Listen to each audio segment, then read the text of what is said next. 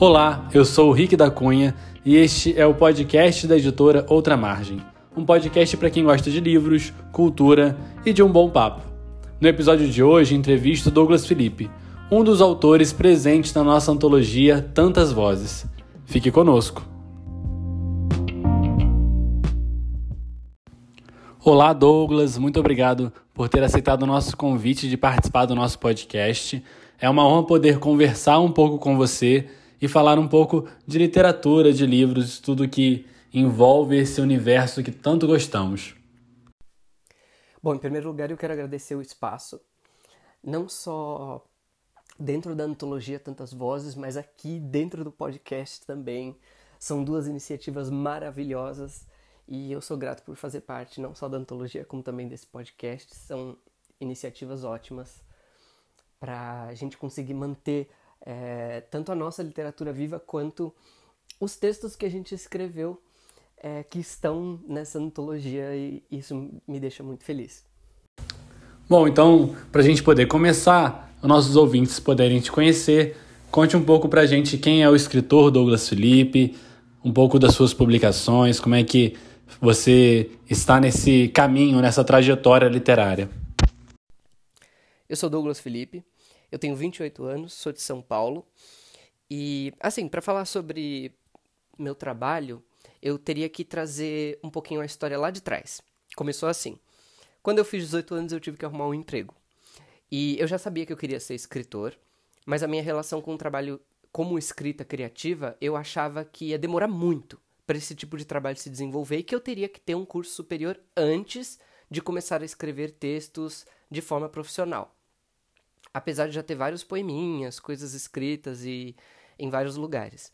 Então o que, que eu fiz? Eu trabalhava, uh, o meu trabalho era atendimento, eu tinha um emprego com atendimento e ao mesmo tempo eu tentava passar nessa faculdade pública, que era a minha obsessão, passar no vestibular da FUVEST. Só que eu fiquei tantos anos preso nesse vórtice que acabou que é, ser escritor virou plano secundário. Plano primário era passar na FUVEST. E acabou não acontecendo quando eu percebi que não ia rolar mesmo, isso acabou se tornando reflexão para textos até, né? Então eu dei o primeiro passo, comecei a escrever um, um, um texto que acabou sendo meu primeiro romance, que é o livro autopublicado, né? Que foi publicado por conta, que era o Gabarito. É lógico que tem muitos episódios dentro dessas histórias que eu não contei, como por exemplo, uh, editoras me recusando e eu enviando o livro para vários outros lugares. E a, a publicação independente ela surgiu quando minha prima Carol, que é designer, é, topou entrar no projeto comigo para a gente fazer um livro físico.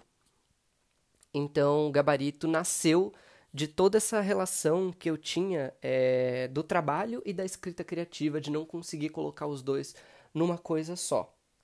E aí, depois disso, eu tenho outro livro também, que é um livro de textos que eu reúno, textos é, reunidos desde 2016, que são crônicas, é um livro de crônicas, juntos a outros textos inéditos. O livro se chama Daydream. Inclusive, eu estou pensando em mudar esse título e fazer um relançamento em breve. Vamos ver o que, que vai acontecer. É, Daydream está exclusivamente na Amazon, é, como e-book, o gabarito também está lá. E foi publicado esse ano, uma proposta de leitura durante a quarentena. É, e aí, enquanto eu vou tentando conciliar, transformar as duas coisas numa coisa só, eu vou lançando textos e seguindo com a carreira de escritor. É, Douglas, é uma trajetória aí grande. É, é, muito legal quando a gente vê que a nossa vida, né, situações da nossa vida se tornam literatura, se tornam situações literárias que podem virar aí é, artifícios para fazermos a arte, né? Isso é muito legal. Conta um pouco pra gente do, do, dos seus temas, dos temas que você gosta de escrever, sobre o que é, te inspira a escrever, quais são os temas que, que te influenciam na escrita. Olha, acho que o, o que eu gosto de fazer é ficção mesmo, sabe? Ficção geral. Eu gosto muito quando um texto tem muitas coisas dentro de um texto só. Tem muitas tem muito material de gênero, de, de outros gêneros dentro de um texto só. Eu acho isso extremamente interessante. É o que eu tento fazer, é o que eu quero continuar a tentar fazendo. E dentro da categoria de ficção, eu já usei, já explorei o romance, a crônica e o conto. É, então é isso que eu gostaria de continuar fazendo. É um escritor aí da prosa. E quando você começou a ter esse gosto pela escrita? Quando foi que surgiu esse esse desejo de ser escritor? De quando eu comecei a escrever, assim, o primeiro é... Eu não consigo traçar qual foi o primeiro texto que eu escrevi, mas eu posso te dizer que eu cresci com a minha prima Carol e a gente tinha uma imaginação muito fértil. A gente inventava brincadeiras assim que eram extremamente ativas na nossa cabeça, mesmo que a gente não brincasse de fato, a imaginação ia longe. A gente precisava falar um com o outro para contar das ideias que a gente tinha, para brincadeiras. É, e assim, a gente tinha como base o que a gente via na televisão, os desenhos e os programas de TV que nossos pais nossos avós assistiam. O contato com a leitura, de fato, ele se deu muito mais tarde, mas eu já sabia que tinha alguma coisa aí dentro que a gente tinha que trabalhar com arte, quando a gente ficasse, entre aspas, grande, né? Quando a gente crescesse. Dentro dessas brincadeiras, assim, a gente começou a desenhar. Teve uma época que a gente desenhava muito, e depois do desenho eu comecei a escrever. Eu comecei a ter algumas ideias e escrever e anotar e deixar coisinhas até que chegou o meu primeiro computador e aí eu de fato comecei a escrever coisas que eu queria que se tornassem livros no futuro. Mas eu achava que isso só ia acontecer, sei lá, depois dos 40. Depois que eu tivesse várias formações acadêmicas e eu mesmo tive que quebrar isso conforme a vida foi passando até o momento em que eu decidi que eu ia escrever um texto e que essa ia ser a minha primeira publicação. Então, basicamente, essa, esse foi como eu comecei a escrever e quais os gêneros e quais os tipos de textos que eu, que eu gosto de escrever, que eu gosto de explorar. É interessante você ter falado isso, assim, de que muitas vezes a gente olha, né, o jovem olha a escrita como alguém, como algo de alguém adulto, muito adulto, muito formado, muito culto. E na verdade não é, né? A escrita é para ser feita na sua etapa, cada um na sua etapa, cada um do seu jeito, cada um da sua maneira. E é legal quando a gente descobre isso. É, é muito importante descobrir que a escrita é para todos os públicos e para todos os momentos. E falando disso, quais são os escritores e escritoras que te influenciaram e te influenciam é, nessa escrita, nesse jeito de escrever, na sua própria escrita? O que, que te influencia é, a ser escritor? Quem? Bom, eu não sei se vocês já repararam, mas eu sou um pouquinho prolixa. E agora, para responder essa pergunta, eu preciso voltar lá atrás e eu vou aproveitar e já falar também um pouquinho sobre o que despertou o meu gosto pela escrita. Então, além de falar sobre os escritos e os escritores que me influenciaram, e assim, o que, que eu posso dizer da, da criança que estava lá atrás, né? A gente teve muitas leituras é, eu tenho muita inveja de quem começou a ler muito cedo, porque, na minha opinião, eu comecei a ler bastante tarde até. Eu tive contato com várias obras legais. A gente estava no ensino médio, eu já tinha lido Pipe Meia Longa, Alice no País das Maravilhas. Eu estava entrando em contato com Harry Potter, eu entrei em contato com Crepúsculo. E aí a gente lia as obras, essa de Queiroz, Machado de Assis, na escola, e era uma coisa muito empolgante. E os livros, eles vão puxando, sabe? Eles vão se puxando para mim, um puxa o outro, um puxa um parecido, até o momento em que chegou na minha vida um livro chamado é, de um autor chamado Marcos Zuzak. Marcos Zuzak é o autor de A Menina que Roubava Livros. E assim, eu.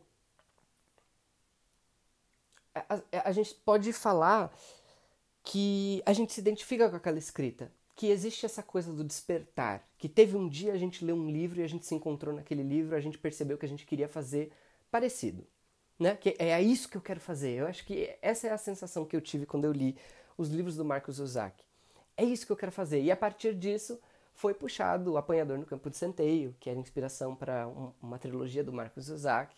Depois disso eu achei a, a, a escritora norte-americana Jennifer Egan, que, nossa, eu convido a todos que estiverem ouvindo a lerem o primeiro capítulo, a primeiro, primeiro capítulo não, a primeira página do livro dela, do romance dela, que se chama Olhe para mim. essa página foi encantadora, foi um marco para mim, assim. Quando eu li essa primeira página, eu fiquei completamente hipnotizado. E também teve aquela sensação de que eu precisava fazer uma coisa parecida com aquilo. E depois disso, eu entrei em contato com uma autora que também é norte-americana, que ela é autora do meu livro favorito, que se chama O Pintacilgo. E aí entra essa, essa questão da identificação, ela é trazida até hoje, sabe? De, eu gosto muito de autores que falam sobre tudo e sobre nada ao mesmo tempo. Eu acho muito interessante é, de não ter uma, uma história que tenha um gênero, mas que ela aborde temas que são de gênero e que funcionem, que sejam, tipo, que te, que te deixem com medo, que te deixem feliz, te façam chorar. Eu gosto muito de livros que tem todas essas coisas dentro de uma. tem toda essa montanha russa dentro de uma obra só. E aí eu tive contato também hoje para falar sobre autores nacionais que me inspiram. Eu vou falar sobre o Raimundo Neto, que ele tem um livro de contos chamado Todo esse amor que inventamos para nós. É uma literatura LGBTQIA+, que também demorou bastante tempo para eu entrar em contato, mas que, nossa, só coisas maravilhosas apareceram para mim. E, assim, é um livro que ele tem toda essa questão LGBTQIA+. Para mim, ele, ele traduz sentimentos que são muito... são universais para quem é LGBTQIA+. Então, ele serve de inspiração. Ele também, também serve de inspiração um livro chamado Amora, da Natália Borges Polesso, que é um livro que, cara, é incrível, também é LGBTQIA+, e é um livro surpreendente. E assim, até hoje os livros funcionam assim para mim. Um puxa o outro, que puxa o outro, que puxa o outro. Eu tô ligado nos autores que estão escrevendo, o que, que as pessoas estão escrevendo agora, o que está acontecendo nas premiações, quem são os finalistas, mas também quem não são os finalistas de prêmio nenhum, mas também estão publicando livros por aí. Que inclusive eu sou uma dessas pessoas. É, para falar sobre o que despertou de verdade meu gosto pela escrita, eu acho que eu sempre tive aquela vaidade eu sabia que um dia eu ia trabalhar com livro, que eu queria ter vários livros e que talvez eu pudesse ser escritor. Eu tiro isso pela, pelo que eu sentia quando eu via a estante da minha avó Nice, né? A avó Nice tinha uma estante, uma estante muito grande, cheia de livros. Mas eram livros que, assim, demorou muito para eu ter contato, né? Como, por exemplo, Dom Casmurro e Sagarana. Mas é, eram livros que eu sabia que eu teria um dia. Ela, ela era muito fã de Jorge Amado e eu sempre quis né, ser o escritor favorito dela. Eu tinha, tenho isso na cabeça. Não deu tempo. Ela se foi em 2013. Não deu tempo de eu me tornar o escritor favorito dela. Eu só fui publicar um livro em 2017. Mas é, ficou isso, né? Eu, eu, tinha essa coisa da vaidade de ter livros. A Vanice tinha muitos livros. Eu queria ser como ela quando eu fosse grande. Não necessariamente tinha contato com a literatura porque eu não lia muito. E isso veio muito mais tarde. Mas eu sempre tive essa coisinha na cabeça. Nossa, Douglas, assim, é, tem tanta coisa na sua fala que eu queria comentar, mas muito legal. Acho que quando a gente chega, lê algum autor e fala, eu quero escrever isso aí, é muito bom, porque a gente encontra mais ou menos o nosso estilo, o autor, o escritor né, encontra o jeito, a temática e alguém para se inspirar, para se, se espelhar, sabe? Isso é muito bom, isso é muito importante, porque vai amadurecendo enquanto, enquanto leitor, enquanto escritor, isso tudo. E, e é muito bom quando isso acontece. E aí você falou de vó, e eu tenho todo um, todo um derramar de afeto por avó. E que legal essa fala de querer ser o escritor preferido dela. Tenho certeza que de, de alguma forma você é, sabe? Você se tornou porque só o desejo, a vontade, isso tudo já, já move muitas coisas. Então, né, realmente é bem, é bem emotiva a sua fala, assim. Né? Que bom que alguém pôde te, te dar esse exemplo, te, te incentivar, mesmo que só de um instante, de uma forma bem é, muda, mas a estante por si só já fala muita coisa, né? Então, muito interessante. Fico, fico feliz de ter, você ter partilhado isso com a gente. E continuando assim, o que você tem, tem lido no momento? Você deu várias dicas aí de escritores é, de, de vários âmbitos, mas o que você tem lido agora, nesse momento? Olha, desde esse período, desde que essa quarentena começou, eu tenho praticamente começado a ler um livro por dia. E aí eu entrei numa espiral assim, nossa, eu não conseguia terminar nenhum livro. Consegui terminar vários livros que eram metas de leitura, inclusive. Metas de leitura para vida, sabe? Como o ensaio sobre a cegueira, Grande Sertão Veredas. Mas vários outros livros eu abandonei ou eu deixei de lado. E aí eu percebi que eu precisava me concentrar em uma coisa. Eu queria me concentrar numa literatura que fosse parecida com o que eu estou querendo produzir agora. Então eu encontrei esses livros, eu garimpei esses livros e agora eu tô lendo o livro do Didier Eribon. Ele é um escritor francês. O nome do livro é Retorno a Reims, R-E-I-M-S. Não sei se é assim que fala, tá? Não pesquisei antes, perdão. E eu tô lendo também Desesterro, da Sheila Esmanioto. Foi vencedor do Prêmio Sesc de 2015. Eu tenho esse livro, inclusive, desde 2015 mas eu não li até eu receber fortis, fortíssimas recomendações, inclusive do escritor Raimundo Neto. Eu estava com ele aqui, mas eu nunca tinha começado. As coisas vão acontecendo, né? Um livro, quando você tem aquela compulsão né, de ficar comprando o livro toda hora, você acaba dando prioridade para vários outros livros e alguns livros ficam um pouquinho para baixo. Mas eu acho que momento é tudo. Tem o caminho do livro, como ele mesmo diz que é quando o livro encontra a gente, mas não é necessariamente a hora que a gente vai ler o livro. Eu tô lendo também é, o quinto livro da da série Minha Luta, do Karl Ove Knausgaard, que é um escritor norueguês. A escrita dele é muito legal. Eu gosto muito de como ele também fala sobre tudo e sobre nada ao mesmo tempo. E eu, eu também estou lendo um livro da Angélica Freitas de poesia, que se chama Canções de Atormentar. E é, um, é muito interessante porque eu tive um pesadelo com esse livro. Eu nem sabia do que, que era, o que, que se tratava, mas eu tive um pesadelo com a capa desse livro. Pesquisem para vocês saberem do que eu estou falando. É, foram imagens que me assustaram nos meus sonhos e quando eu acordei eu falei, ah, eu acho que eu preciso ler esse livro. Então eu diminuí. Eu estava lendo uns 10, 20 livros, sei lá. Tem muitos livros que eu já até esqueci que eu estava lendo. Eu até tirei o marca-página de dentro do livro, que é para quando eu retornar a ele, eu voltar do começo. Mas esses livros são a prioridade minha nesse momento de em que eu estou nessa ressaca literária, tentando sair dessa ressaca literária com esses livros que eu tenho certeza que vão me ajudar e vão ser leituras assim maravilhosas. A quarentena mexeu mesmo, tanto com o ritmo de escrita quanto com o ritmo de leitura de quase todo mundo. Então, isso faz parte. E o que te inspira a escrever? Quando você sente aquela vontade de escrever, é, é por inspiração, é por, por prática? Como isso tudo acontece? Eu talvez seja meio, não sei, chato falar, falar assim agora, porque eu tava vendo até um movimento anti isso, que as pessoas não estão gostando dessa coisa meio que, entre aspas, de realismo, né? Em que as pessoas narram as coisas que acontecem no cotidiano e isso é o suficiente para elas. Mas assim, eu sempre procuro me equipar da língua portuguesa o melhor que eu possa para poder trazer bons textos. E é, é isso. Qualquer coisa me inspira a escrever. Às vezes eu tô. Às vezes uma luz que bate num lugar certo. Eu não fico esperando. Eu não fico necessariamente esperando esses momentos acontecerem para começar a escrever. Mas qualquer coisa, uma porta fechada, uma porta aberta, um guarda-roupa, objetos, pessoas, relações, deslaços que eu consigo transformar, que servem de inspiração na hora de, de transformar o que eu estou vendo é, em textos. Eu não preciso estar tá vendo também, né? Eu posso estar tá só imaginando.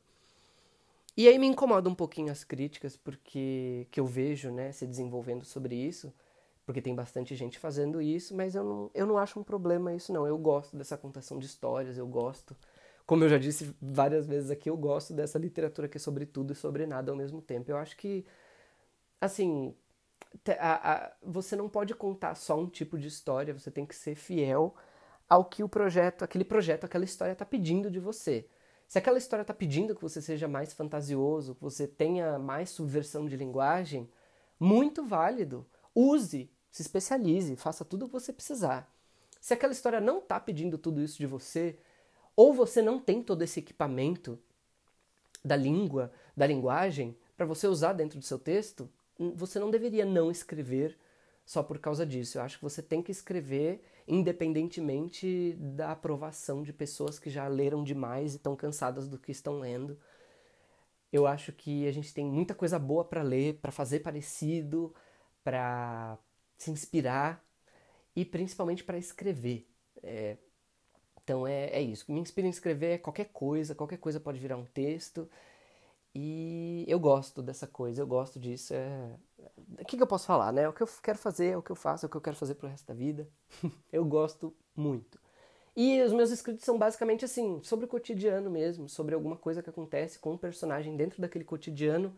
E quando eu digo cotidiano, é aquela pessoa que trabalha, que tem uma carteira de trabalho preenchida, que precisa pegar trem, metrô, ônibus, que são histórias pelas quais eu também passei. É, a pessoa que precisa fazer vestibular, a pessoa que está angustiada com o vestibular. São histórias pelas quais eu também passei e eu gostaria que elas fossem contadas também do meu jeitinho, do jeitinho que eu me especializo para tentar contá-las.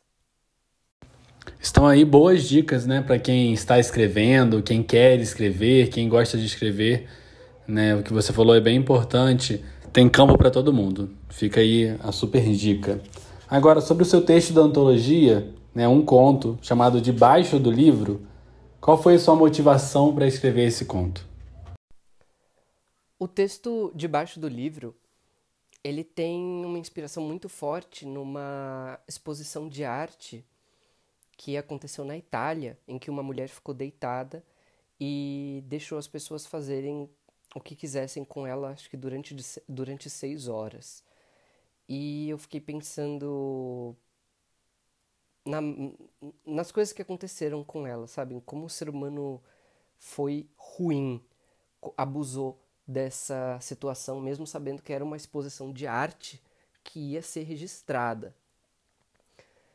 E eu tive essa ideia de colocar a, a pessoa que está lendo dentro de outro lugar, sabe? Como se ela tivesse realmente num processo de imersão. Ou como, não num processo de imersão, mas como se ela estivesse imersa mesmo e não conseguisse sair e de repente o lado de fora estivesse tão assustador que ela não quisesse mais sair. Então eu, eu gosto muito do, do trabalho que eu tive, da ideia que eu tive é, para desenvolver esse texto a partir de outro livro que é, para mim, foi hipnótico, que é o livro Assim na Terra como Embaixo da Terra, da Ana Paula Maia, que eu acho absurdamente incrível. Sei lá, não consigo nem descrever. Mas basicamente foi juntando essas, essas, esses pequenos fragmentos aí dessa exposição de arte, de ficar hipnotizado por uma história, e se de fato o que aconteceria se uma pessoa não conseguisse se mexer, não fizesse nada, as pessoas bateriam nela, as pessoas tentariam ajudar, o que as pessoas fariam? Sem entender que aquela pessoa está de verdade presa dentro daquele livro.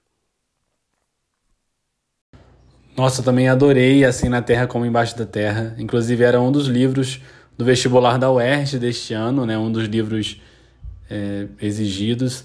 E é sensacional, prende muito a nossa atenção. Agora, você poderia ler um trechinho do seu conto para dar um gostinho para os nossos ouvintes?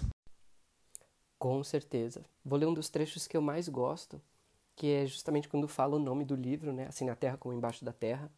E ele começa assim. Tô com uma coisa ruim na barriga. Um negócio assim que me lambe a alma para que eu comece logo o livro. Presságio. Assim na terra como embaixo da terra. Tem um javali meio monstro na capa. Abro o livro e, de repente, percebo que estou surdo. Mexo, mas não consigo tirar a cabeça da reta do livro. É como se minha visão estivesse amarrada às letras. Uma página de cada vez. Tento desviar a vista, mas não acontece nada. No fim de uma das páginas tem ponto final e eu imagino que é aí que eu vou conseguir romper os pequenos fios segurando meus olhos. Faço um pouco mais de força para virar a cabeça e o meu pescoço estala, o que aumenta meu medo e decido continuar indo, uma página de cada vez. Não adianta ter ponto final. Muito bom. E para o nosso ouvinte conhecer mais e ler esse conto inteiro, só olhando lá na nossa antologia Tantas Vozes no nosso site. Agora, Douglas, está preparando novas publicações? Como é que está a sua produção? preparando novas publicações, eu não sei. Assim, eu estou preparando novos textos. E se eles vão ser publicados, aí eu já não sei. Mas com certeza, com certeza, com certeza. Sobre projetos, eu tenho contos engavetados, eu tenho crônicas ainda engavetadas, eu tenho dois romances nos quais eu ainda estou trabalhando. Um, na verdade, já está pronto, o outro eu ainda estou trabalhando. E, mas assim, a gente está sempre trabalhando nos textos que ainda não foram publicados, né? Principalmente se eles já passaram por, pela peneira de algum concurso e, e não, não foram finalistas nem venceram toda vez que eu mando um texto que ele acaba voltando, eu tento trabalhar, tento trabalhar nele mais e mais e mais até ele ficar melhor, como se alguém tivesse me dado algum feedback ruim e eu precisasse melhorar ele. Coisa da minha cabeça também. Mas sim, há muitas é, vários trechos, várias crônicas, vários contos, vários vários textos em geral nos quais eu estou trabalhando mas eu não sei se eles vão ser publicados, sabe? Depende muito do que as pessoas estão escolhendo para suas publicações. Mas com certeza textos que eu vou mandar por aí, tanto para editoras quanto para concursos literários e para novas seletivas, com certeza. E aí futuramente com certeza virarão novas publicações, assim como debaixo do livro encontrou a antologia Tantas Vozes. Isso aí, o importante é produzir e como você disse, uma hora o texto encontra o seu próprio caminho. Tomara logo que a gente possa ver novas publicações físicas suas, mas sempre há o caminho certo para cada texto. Conta para os nossos ouvintes por quais canais eles podem te conhecer mais, te seguir, acompanhar as suas publicações. Eu sou bastante ativo no Instagram. Eu gosto muito do Instagram, eu adoro ver fotos de estante, eu adoro ver fotos de livro, de sabe aqueles quartinhos que as pessoas têm, que tem cadeira, que tem mesa, cheio de livros e fotos de sebo, foto de e-book, adoro. Então eu sou muito mais ativo no Instagram. É, me segue lá. O meu arroba é Douglas. É Douglas, só que você troca o D por TH. E o meu arroba é Douglas em todas as redes sociais, no Twitter, no Facebook, mas eu sou muito mais ativo no Instagram. Douglas, muito obrigado por esse papo, por esse tempo de conversa, foi ótimo. Espero que a gente possa se encontrar de outras maneiras, em outros meios, né, que a literatura sempre possa nos unir. Mais uma vez eu gostaria de agradecer esse espaço. É, foi muito divertido. Eu demorei horrores para responder essas perguntas. Tentei ao máximo não ser prolixo, mas eu sei que eu fiz muitas repetições. Mas assim, é muito gostoso ter esse espaço, sabe? Quando a gente tem esse espaço, a gente fica desesperado sem saber o que fazer. Mas assim, agradeço o espaço, agradeço a oportunidade de estar na antologia novamente. E eu espero que continuemos assim. Espero poder também ouvir as próximas vozes, os próximos episódios do podcast.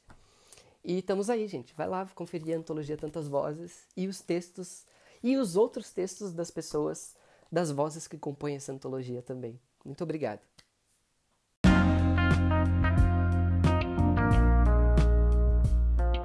E mais um episódio do nosso podcast Outra Margem fica por aqui. Fique ligado em nossas redes sociais, no Facebook e no Instagram, Editor Outra Margem, ou pelo site www.editoroutramargem.com.br. Até mais!